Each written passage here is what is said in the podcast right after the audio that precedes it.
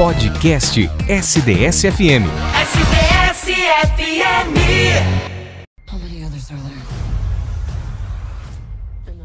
É, e vamos para mais um Pipocando.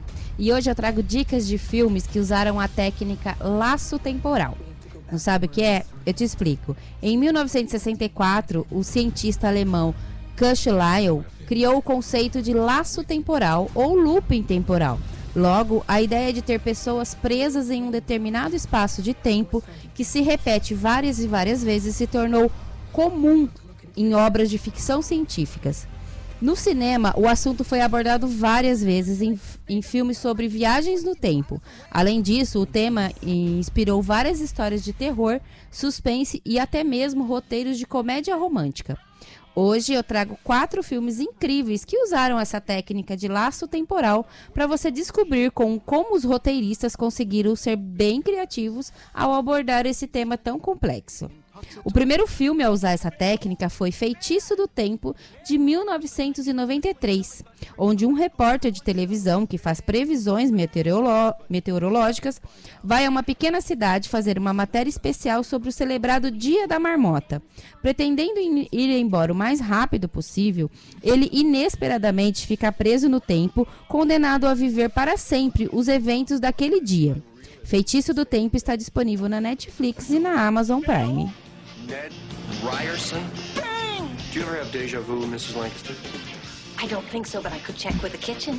A minha segunda indicação é o filme A Morte Te Dá Parabéns, de 2017, onde Tree é uma jovem estudante que trata mal os meninos, desdenha das amigas e não parece estar muito disposta a atender as ligações do pai no dia do seu aniversário.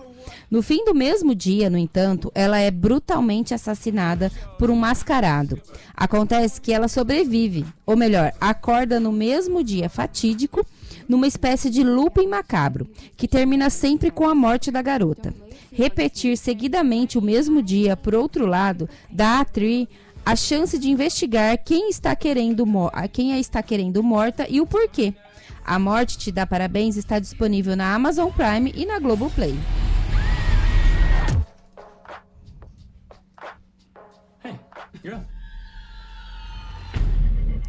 Outro filme é No Limite do Amanhã, de 2014, quando a Terra é tomada por alienígenas. Bill, Relações Públicas das Forças Armadas dos Estados Unidos, é obrigado a ir para a linha de frente no dia do confronto final.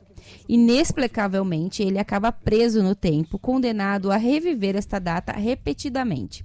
A cada morte e renascimento, Bill avança e antecipa os acontecimentos e tendo a chance de mudar o curso da batalha com o apoio da guerreira Rita. No Limite do Amanhã está disponível na Netflix.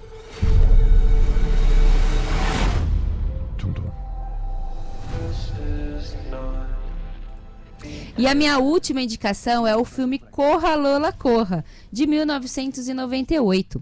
Nani, o coletor de uma quadrilha de contrabandistas, esquece no metrô uma sacola com 100 mil euros.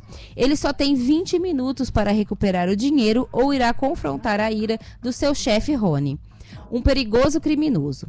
Desesperado, Rony telefona para Lola, sua namorada, que vê como única solução pedir ajuda para seu pai, que é presidente de um banco. Assim, Lola corre através das ruas de Berlim, na Alemanha, sendo apresentados três possíveis finais da louca corrida de Lola para salvar seu namorado. Corra, Lola, corra está disponível na Netflix.